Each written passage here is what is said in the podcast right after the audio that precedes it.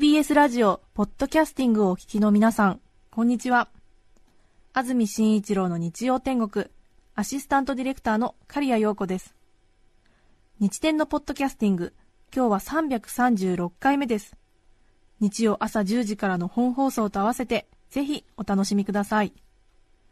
それでは、2月16日放送分、安住紳一郎の日曜天国、番組開始から10時29分までの放送をお聞きください。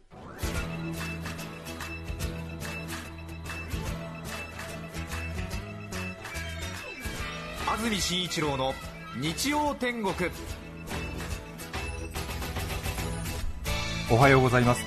2月16日日曜日朝10時になりました。安住紳一郎です。おはようございます。中澤由美子です。皆さんはどんな日曜日の朝をお迎えでしょうか、はい金曜日に降りました雪がまだ随分と残っています、はい、2週続けての大雪になりました、はい、2週続けて降りましたね。降りましたね。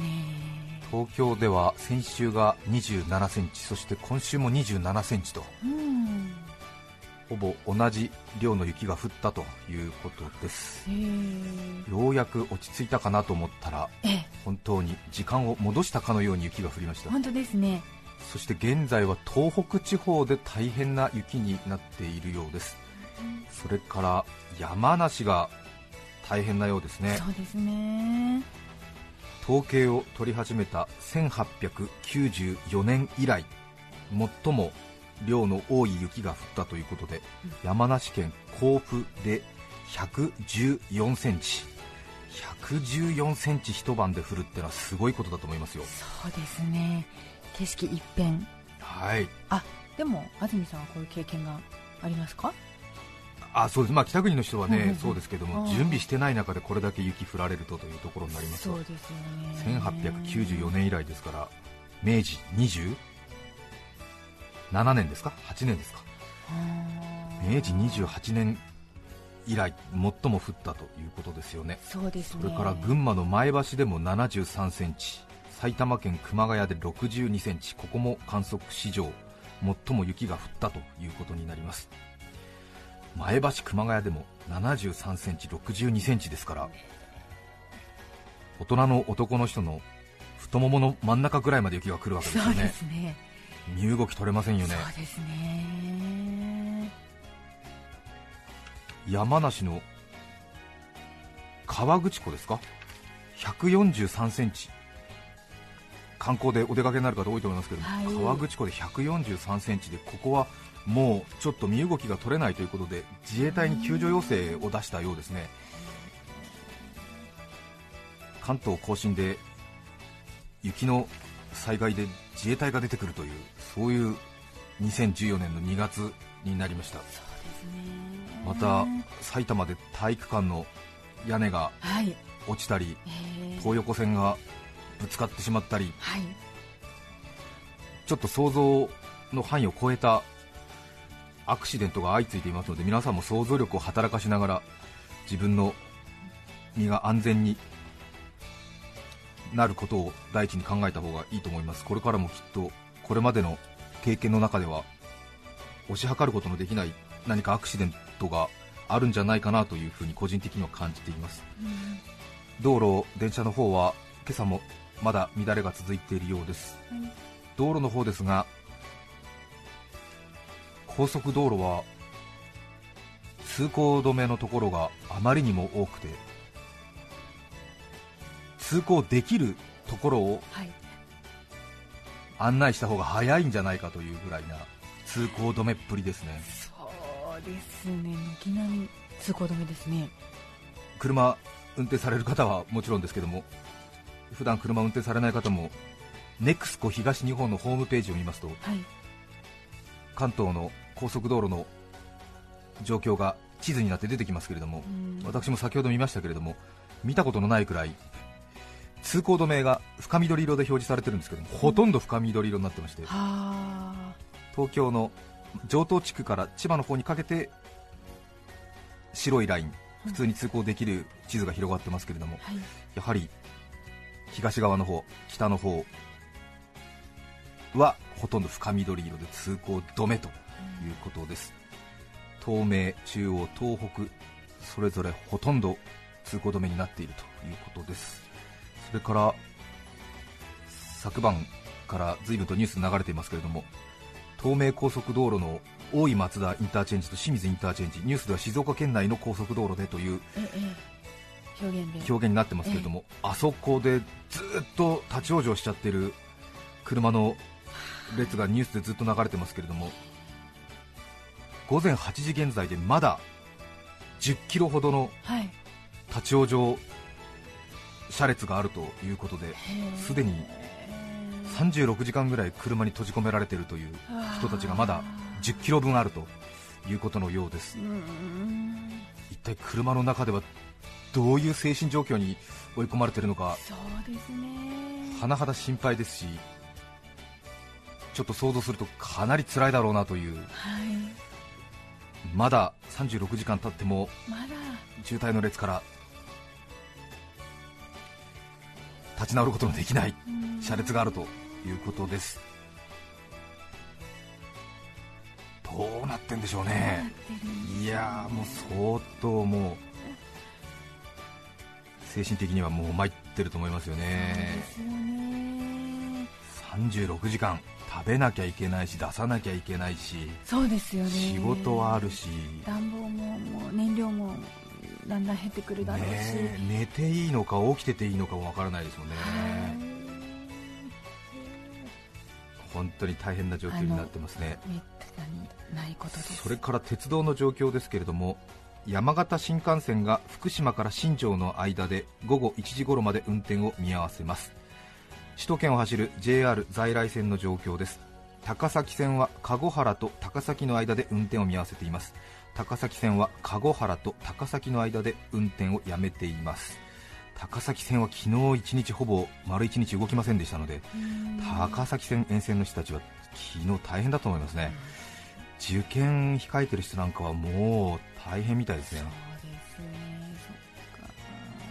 高崎線沿線に住みながら。ええ。ね結構ベッドタウンのところ多いですからね。ね。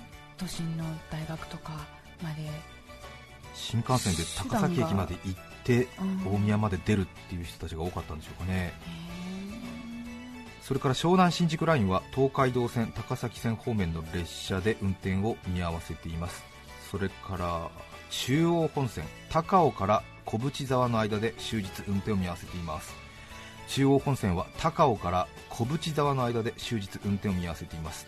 ので新宿から出るあずさとか海事に乗って向こう側行きたい人はダメっていうことになりますね。ね。これもちょっとね。え予定しているとあずさ海事なんてのはほとんど満員で出てますからね新宿のえ方もね。あそうですよね。これが大変。それから八高線。八高線は八王子から駒川の間でお昼頃まで運転を見合わせます。お昼過ぎ正午過ぎから運転を始めるということです、成田線です。成田線は線路支障のため我孫子から湖北の間で運転を見合わせています。成田線は我孫子から湖北の間で運転をやめていますそれから私鉄です。衝突事故がありました。昨日東横線昨日止まってたんですよね。ね。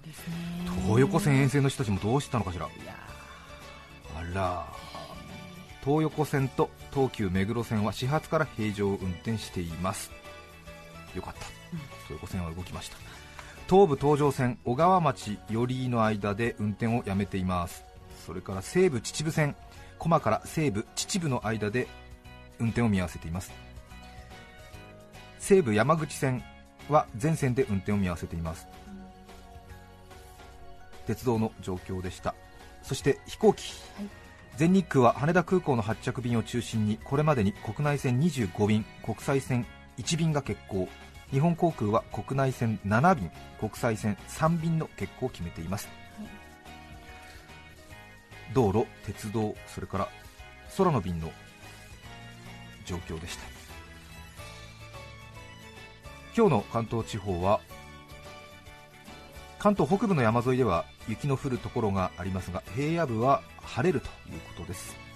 予想最高気温は東京で10度横浜で9度熊谷で8度前橋で7度の予想です。スタジオのあります赤坂も結構青空広がってますね。ね。広がってますね。東京は本当に暖かいはい朝です、うん。うん。空見て下見ると少し不自然な感じになりますよね。ギャップこの陽気であれ雪がというね、えー感じになります。繰り返しになりますが水曜日ですね。すね。明日、明後日、しあさって2月19日水曜日もう一度関東は雪の予報になっています。はい。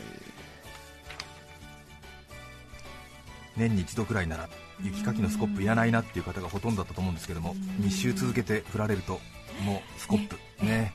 水曜日もあああもうああもそうもうさすがに、うん。さすがに買うかっていう感じなのかもしれませんけれども、ね八王子の方もニュース映像で見ましたけれどもちょっと八王子とは思えないくらいでしたもんね。いやーびっくりしました。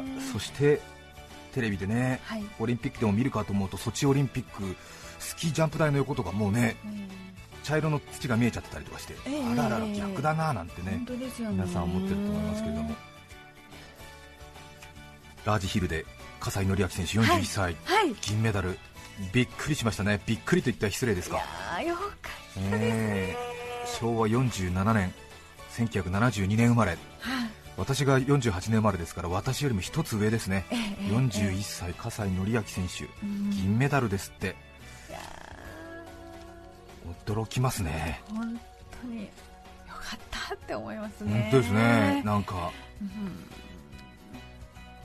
少し風の影響が2本目で選手が 140m 近くまで飛んじゃって危ないということでゲートねええ。下げてスタートになったんですよね。はそうするとゲート下げた分だけちょっと点数のあ。補填がされるっていうことなんだけどもどう見ても素人目に見てもなんかうん補填されてもちょっとダメなんじゃないみたいな風なうん。気持ちになりつつ。飛びづらそうですよね。そうですよね、あと1位になったポーランドの選手よりもうん。葛西選手の方が1本目、2本目のトータルの飛距離がね葛西選手の方が飛んでたりなんかして、え。ー、うーんみたいな、うん。えーあれはその追い風とか向かい風の補正とね飛型点のあれなのかな？みたいですけどね、でもなんか NHK もなんか1位になった選手の飛型点とか追い風、向かい風3章の補正の点数のスーパーをねはい。入れるタイミングを失ったのかなんかわかんないですけど、まあ、優勝を決めた銀メダルだ、3位の選手だの映像をこうね、まあ、優先してやるのはわかるんですけど、なんかええ。それがしっくりこなくて、あれ？みたいな、このことについては？みたいな、工藤三郎氏も触れねえな？みたいな、ええ。スタジオの杉浦さんに至ってはか、ねえ、知らんぷり。うん。知らんぷりっていうか、なんかいや、あのなんか、うん、ということで感動しました的な節になっちゃってたから、なんか、あら？みたいな、そこ気になるわと思って。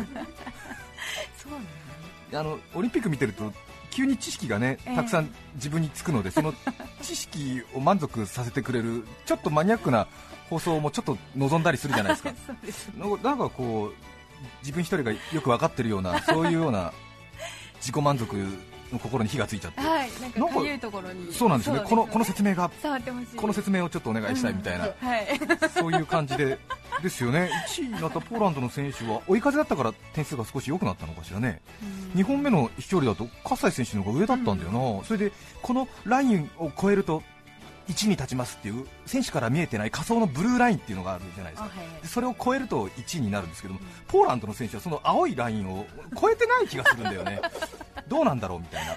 実況は島田博久アナウンサーでしたけどもね。島田さんもなんか、うん、どうだ、うん、真上、うん、どうだ、青いラインのちょうど上かなんて言ってましたからね、んんと思ってね、ちょうど上か、えーえー。わからなかったんですかねわからないいやそれは分からないと思いますよね、その微妙なね、あれはね、ねえ。ええ。まあそんなことが気になりつつ、はい。ええ工藤三郎さんのなんかね、ラジオ深夜便的な感じのインタビューが心に染みたりしますしね、え深夜ですしね。そうなんですよ、うん。そうなんですよ、うん。NHK のオリンピック中継は多分ラジオ深夜便を少し意識した 感じ？いそういえばそうだ。やそうですよ。あの工藤三郎さんと杉浦さんという30歳の女性のアナウンサーがねええ。スタジオと現場でやってますけれども。ええ工藤三郎さんのゆっくりとしたね、ええ。落ち着いた声で叙情的な感じに入るのかなと思ったら、うん。事実の羅列でこう 少し落ち着けるっていう感じの。あの私は好きです、大変好きなんです、工藤三郎さんの、えー、ロンドンの頃からもうハマり始めてますよね、皆さんもそうだと思うんですけれども、えーゆっくりとした喋り方、日本時間の深夜に放送されてるってことを意識している感じの NHK の作り方なんですよね。えー私の後ろに見えていますオリンピックスタジアムに夕日が差し掛かってきました。みたいなそういうゆっくりとした喋り方が入るんですけど、ね、工藤三郎さん、ね、高梨沙羅ちゃんとずっと向かい合ってねインタビューしてましたけどね、ドキドキしますよね、ね。まあ、オリンピックを中継するもうアナウンサーのことに私はもう興味がいっちゃって仕方ないんですけど、えーあとあのスノーボードで銀メダル、銅メダルを獲得いたしました、あの日本全国が注目した、あのシーンは、TBS の新田悦夫アナウンサーという、えー、私の一つ下の後輩のアナウンサーの中継でしたね、各局で繰り返し当然ね、えー、高いジャンプとか言ってね、えー、うん。使われてましたけど、自分の仲間なのですごく嬉しいです。そうですね平野さんと平岡さんね。そうです、そうです、うん、また新田君もスノーボードに詳しいとは聞いてなかったんだけど、ね、すごい。いや勉強したんですうん、なんかね、うん、ちょっと理解できないような固有名詞の羅列をするでしょ、うん、ねえ。ねえ左足が前のウーフィースタリードドロッピンみたいなね。1080、うん、待った待ってますねみたいな、ね、お分かるんだみたいな、そうですよ、ね、回ったって分かるんだななんつって、よく勉強したなと思って、新田君がね、あれ、そんなことやってたかなと思ってね、新田悦夫、え喜びの男とか、新田悦夫なんですけど、いつも言いますよね、そうです、えー、一番わかりやすいんですよ。閲楽の閲に男ですね。新田悦夫ですね。いやなんかすごくいつも一緒にやってる仲間の実況がこうスノーボードの活躍とともに流れるっていうのはなんかやっぱ嬉しいんですよね。ね高いジャンプ。ね、はい、何回も繰り返し使われてたからね、そうですよね。よかった、えー、相手にしてもやってた新田さんだって思って。そうですよ、はい、えー、ねはい、ダブルコーク1080みたいな、よく言ってるなと思って、ね、よく分かったなみたいな。私なんていつもね180とか360をなんかこう重ねて、あそういうことかみたいなね、えー、ああそうなんだみたいなことになりますけどね。面白いな、あなんか1080っていうのは要するにあれでしょ、360度を何回転するの ?720 だから3回転すると1080度になるでしょ、なので、うん、1080で1080っていうと3回転してることになるのかな、1回転すると360だもんね、はいはいはい、で2回転すると720でしょ、で720に、えーと、さらに360足すと1080になるかな、そうですね、えー。まあ、いずれにせよ面白いと思って、えー、うんうんうんラージヒルジャンプは島田博久さんというテレビ東京のアナウンサーなんですよ、オリンピックになりますと放送するチャンネルと実況を担当するアナウンサーがこうちゃんぽんスタイルになるんですね、すね。もうぐっちゃぐちゃになるんですよね、なので、ね、NHK の放送で流れてるんだけれども、うん、民放のアナウンサーが喋ってるっていう、あるいは民放で放送してるんだけれども NHK のアナウンサーが喋ってるという、はい、そういうようなスタイルがありまして、ね、担当スペシャリストを決めてそうです。それを極めたアナウンサーを送り込むっていうことなんです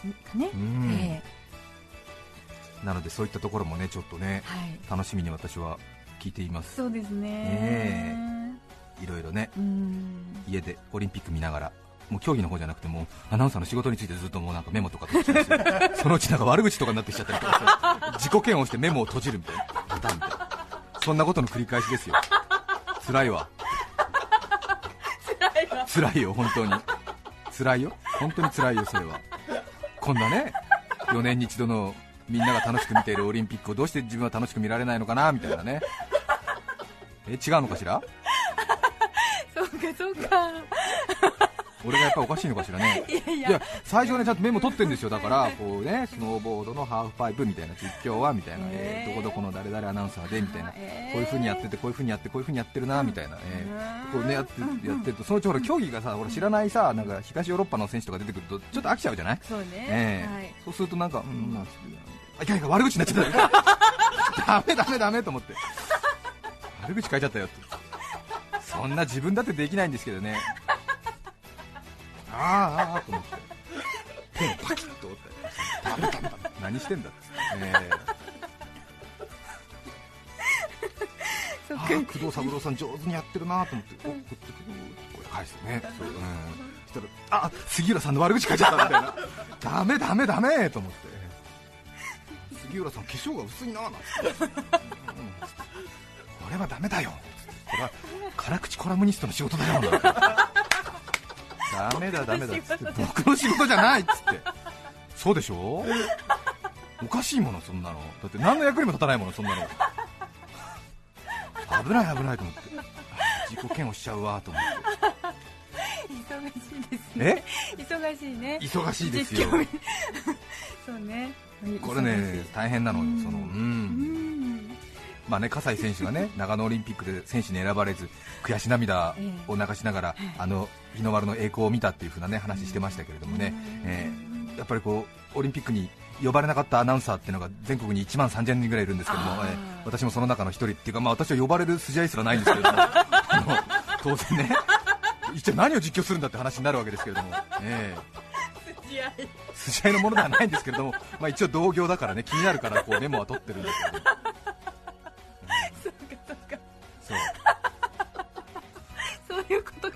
そういうことね。まあ、いつかね呼ばれるかもしれないしね、そうですよね。わからないよ、わからない。一体何が種目になるかわからないからね、えー、もしかすると私のものすごい得意なね、なんかね、ことにななんか種目が選ばれるかもしれないじゃない、わからないけど、そういうことですよ。はい、えー、NHK の竹林アナウンサーのね女子ジャンプの実況とかすごく良かったですよね。そうでしたか。さて今日のメッセージテーマはこちらです手作りの思い出です。大阪市命名で毛刈さん。31歳女性の方ありがとうございます。ありがとうございます。大阪からですか？ありがとうございます、うん、小学校4年生の時お菓子作りが好きな友達に誘われてその子の家でマドレーヌを作ることになりました、はい、小学校4年生ぐらいはやっぱり女の子作るんですかね。そうですよね友達と作り方を見ていると一番初めにバターを人肌に温めるとありますが、うん、人肌という漢字が読めない小学校4年生の2人。なんて読むか結局分からず張り切って準備をしたのに初っ端からつまずいてしまい なんとも情けなく気まずい空気が流れました。ちょっとでもお菓子作りのレシピでバターを人肌に温めるってちょっとね、ちょっと古い感じなのかな、どうなんだろう？まあでもあるよね、そういうの耳たぶぐらいとか人肌とかね、えー、はい、バターを人肌に温めるという漢字が読めなく、はいはい、なんとも情けなく気まずい空気が流れました、はい、ふと友達が当時中学生だった私の姉がパティシエを目指していることを思い出し、はい、姉に電話をして友人宅に来てもらおうと言い出しました。私は日頃から姉に虐げられていたので呼びたくなかったのですが このままでは拉致も開かないと思い姉にお願いをすることになりました、お菓子作りと聞いてか5分もしないうちに姉がやってきて一緒にマドレーヌを作り結果大成功、みんなで美味しく食べたことを覚えています。そして何より普段は高圧的で怒りっぽい姉が友達の前では優しいお姉さんになり あれこれと世話を焼き教えてくれていたことにびっくりしました。その後友人宅からの帰り道今度うちでも作ろうよお姉ちゃんと姉に言うと絶対に嫌と冷たい目とセットで断られました。怖かったです。そうか。そうか外外面があったねそうね、ね、特にね中学生の女の子だとね、うん、外面重視だよね、むしろ外面を気にしない子がいると逆に心配になるよね。そうですね。そうか正しい成長だった。うん、うん、ちょっとでも妹としてはねあお姉ちゃん外ではこういういい人になれるんだとか思ってねうちでもそうしてって言っちゃいますよね。そうですよね。そしたらすごい目で断られたという、うん、怖かったです。怖かったですというね本当に怖かったでしょうね、そうでしょうね。皆さんからのメッセージをお待ちしています、はい、E メールのアドレスはすべて小文字でにちてんアットマーク tbs.co.jp NICHITEN で日天アットマーク tbs.co.jp です。抽選で5名の方に何かと便利でシュールな表紙があなたの日常を演出日天ノートを3名の方にはカルピスセットをプレゼント。さらにメッセージを紹介した全ての方にオリジナルポストカード現代美術作家染谷優子さんの制作による切手シート思い出散歩をお送りしています。今日のテーマは手作りの思い出。皆さんからのメッセージをお待ちしています。それでは今日の1曲目です。神奈川県相模原市中年28号さんからのリクエスト桜色アンジェラ・アキさんです。2月16日放送分安住紳一郎の日曜天国10時29分までをお聞きいただきました。著作権使用許諾申請をしていないためリクエスト曲は配信できませんそれでは今日はこの辺で失礼します。安住紳一郎のポッドキャスト天国。2週続けての大雪。南岸低気圧に爆弾低気圧。よく晴れた日曜日。雪かきしないと妻の低気圧が発達中。954TBS ラジオです。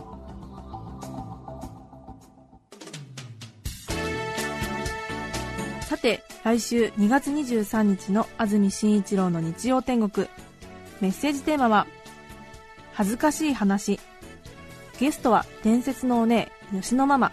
吉野敏夫さんです。それでは来週も日曜朝10時 TBS ラジオ954でお会いしましょう。さようなら。安住紳一郎の「ポッドキャスト天国」これはあくまで試供品。皆まで語れぬポッドキャスト。ぜひ本放送を聞きなされ。TBS ラジオ954